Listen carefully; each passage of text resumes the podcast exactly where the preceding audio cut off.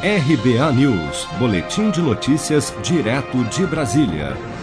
Bolsonaro veta auxílio emergencial de R$ 1.200 para mães chefes de família.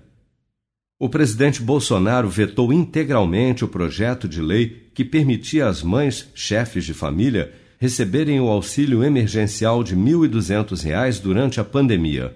A proposta estendia também a pais solteiros a possibilidade de recebimento em dobro do benefício de 600 reais.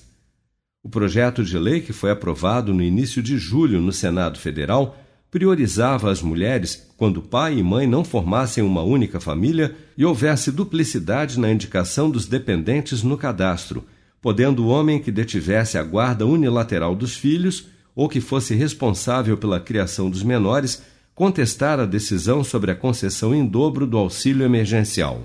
Durante a sessão da Câmara que aprovou o projeto de lei em junho, a deputada Lídice da Mata, do PSB da Bahia, destacou a necessidade do pagamento em dobro do auxílio emergencial para mães chefes de família durante a pandemia. São 11 milhões de mulheres que criam seus filhos abaixo de 14 anos sozinhas no Brasil.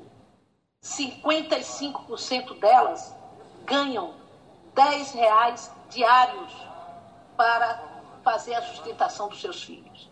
Em torno disso, esse auxílio emergencial é extremamente importante. De acordo com a justificativa do governo para o veto, publicada no Diário Oficial da União desta quarta-feira, 29 de julho, apesar da boa intenção do legislador em estender o auxílio emergencial para famílias monoparentais, a proposta não apresenta estimativa de impacto orçamentário e financeiro.